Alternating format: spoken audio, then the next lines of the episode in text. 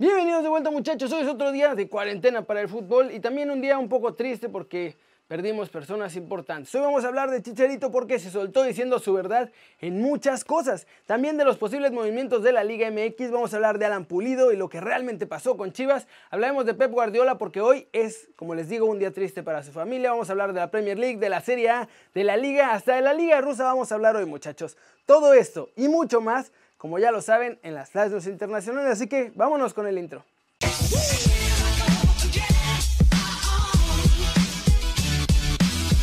Arranquemos hablando de Alan Pulido y la Liga MX porque parece que por fin está sacando los trapitos de lo que provocó su salida de Chivas hacia el Sporting de Kansas City. Esto fue lo que dijo.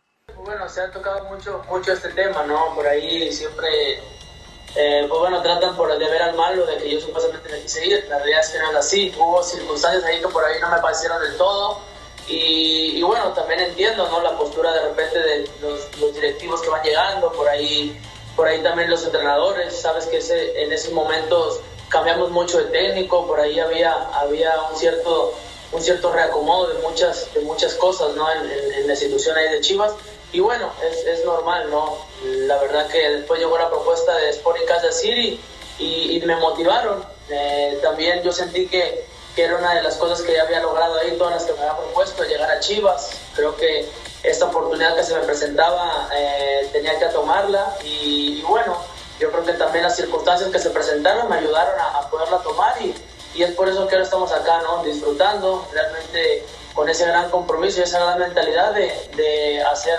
las cosas que me propongo al llegar acá, ¿no? ¿Cómo la ven? Parece que finalmente el pleito, aunque no lo dijo así directamente, fue con Ricardo Peláez, que no lo quería en sus chivalácticas, muchachos, que al final pues, tampoco están siendo tan chivalácticas porque ni están en la cancha todos los que trajo.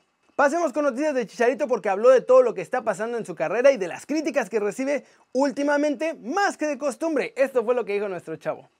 Mi gol más sentimental fue contra Francia en el Mundial de 2010 y tengo dos favoritos, con Manchester United al Chelsea para amarrar la Premier League y el del Real Madrid contra el Atlético, porque no hay lugares más altos para como fue mi carrera. También te van a minimizar porque la gente quiere que te quites a 45 y metas un gol. De dotes futbolísticos había millones, pero de mentalidad no. Yo quería ser el mejor, estar en el Real Madrid. Pude haber dicho que me quedaba en Guadalajara con mi familia y no atreverme. Ahí sale la valentía. Soy muy valiente, soy temerario. Cuando me ponen de la mano de la valentía y la competitividad, pasa esto. Por eso llegué a esos méritos individuales sin ser Zidane o Rafa Márquez. Si quieren, soy el peor jugador de la historia de México, pero no pueden quitar lo que hice. Yo no quiero que me amen, yo no quiero caer bien, yo solo quiero que me conozcan y que yo sé que lo que interpreten de mí, algo a ellos les queda. Si les da alegría echarme hate, es muy su bronca. Y si te da alegría juzgarme, pues bien. Si te da alegría decir si este tipo pudo, a fuerza yo también. Por eso lo hago. Yo soy competitivo, no soy un futbolista. Lo que tengo en mi ADN es competitividad. Me digas lo que me digas. Puedo ser malísimo. Sí, soy malísimo, pero por eso yo tengo algo de ser competitivo. Me encanta competir y cada vez me doy cuenta porque en la competitividad crezco, aprendo y para mí la competencia eso es, crecimiento puro. ¿Cómo la ven muchachos? A mí me parece que exageran un poco con las críticas, pero también no sé si esta forma de ver la vida sea buena o mala. Es totalmente respetable, es su forma de ser y hay que aceptarlo. Lo que sí es verdad es que, hablando desde un punto de vista de marketing como jugador, pues esto está afectando esa imagen que tiene y parte de la razón por la que los equipos eligen jugadores obviamente es 90% por lo que puede hacer en la cancha, pero ese 10% de imagen también ayuda y quién sabe si esto en el largo plazo le puede afectar en su carrera.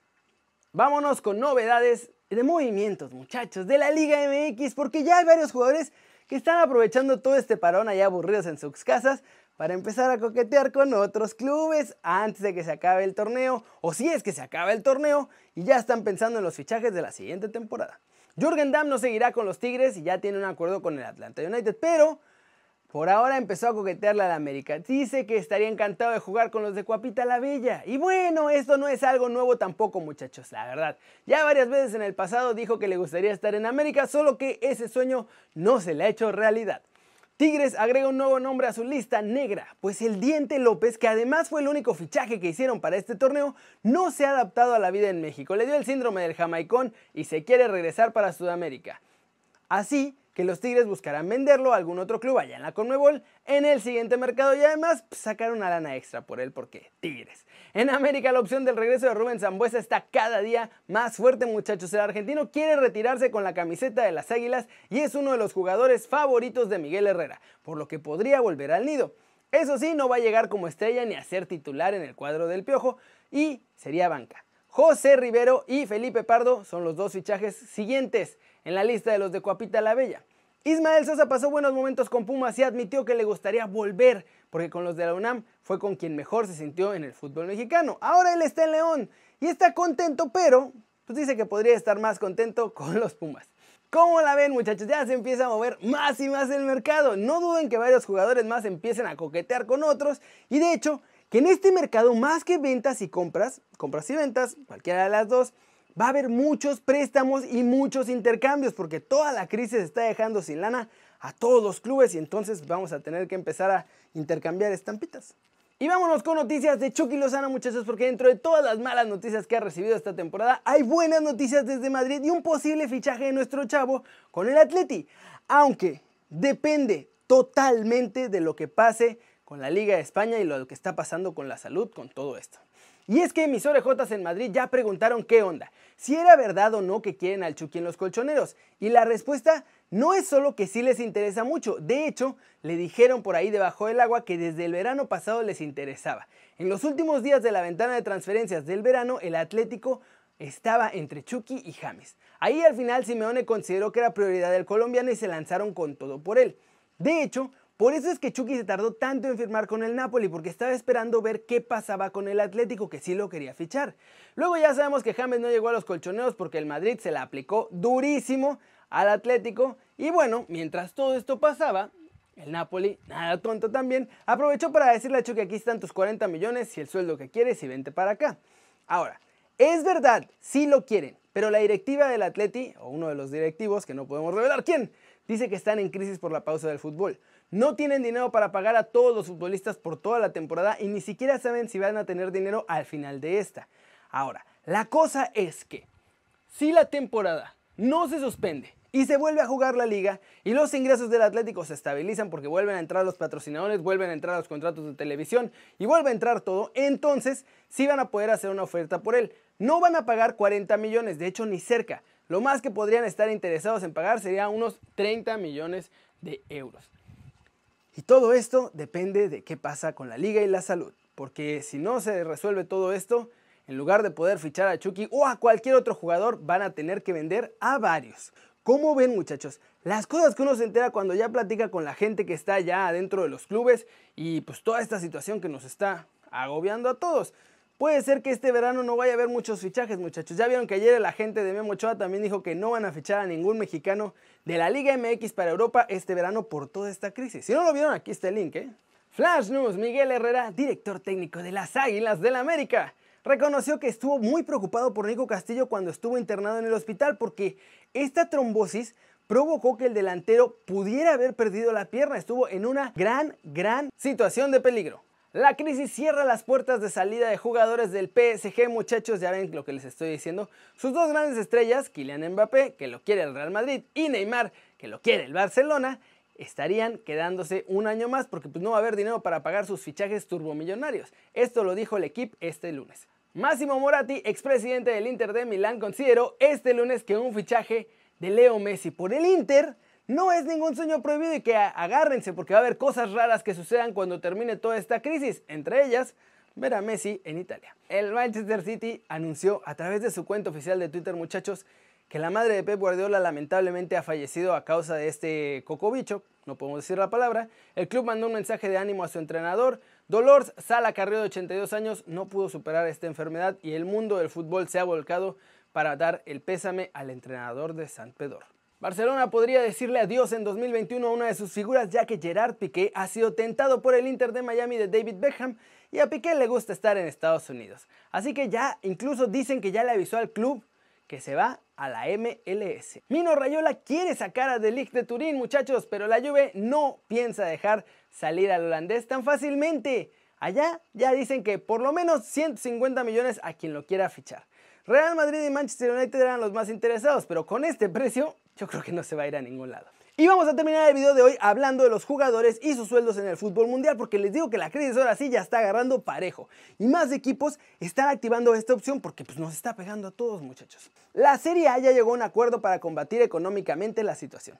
Todos los futbolistas de todos los clubes se reducen el sueldo 33% si la temporada no se vuelve a jugar y 17% si finalmente se reanuda.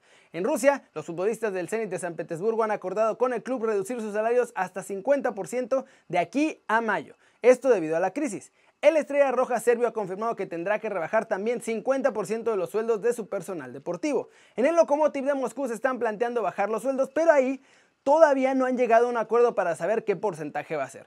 Lo más probable es que también sea 50% como están haciendo otros clubes de Europa del Este. Debido a los problemas de impagos del Fluminense, la directiva está poniendo sobre la mesa la propuesta de bajarles el sueldo a todos los jugadores 25%. El objetivo es que las nóminas se cobren y después lo hagan, no ahora, porque ahorita de hecho los jugadores ya tienen varios meses de atraso.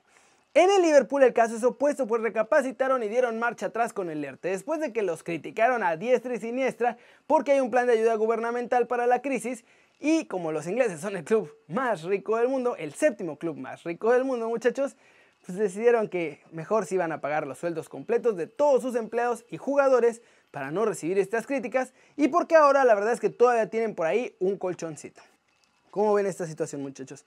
Está duro. Si ya los clubes millonarios están sufriéndola, todo mundo está sufriéndola de verdad. No nos queda de otra más que aguantar, perdón, y, y pues esperar y desear que esto se acabe pronto, que podamos volver a la normalidad, que regrese la salud y que podamos ver fútbol, hacer fútbol y muchas cosas más, porque está feo que todo el mundo esté perdiendo sus trabajos, sea dentro del fútbol o en cualquier otra industria. Muchachos, pues eso es todo por hoy. Muchas gracias por ver este video, ya saben, denle like si les gustó, métanle un zambombazo durísimo esa manita para arriba si así lo desean, por favor. Suscríbanse al canal si no lo han hecho, ¿qué están esperando? Me ayudan un montón y la verdad en este momento todos lo necesitamos. Si se suscriben al canal y comparten los videos. Yo soy Kerry Ruiz y aquí estoy al pie del cañón, no importa qué pase. Videos todos los días de fútbol cada vez más. Va a haber podcast con invitados. Voy a invitar a gente de otras televisoras, a jugadores con los que ya estoy platicando. Va a haber FIFAs. Vamos a hacer un montón de cosas. Muchachos, muchas gracias, como siempre. Muchas gracias. Es un placer ver sus caras sonrientes y bien informadas. Y nos vemos en los comentarios. Chao, chao.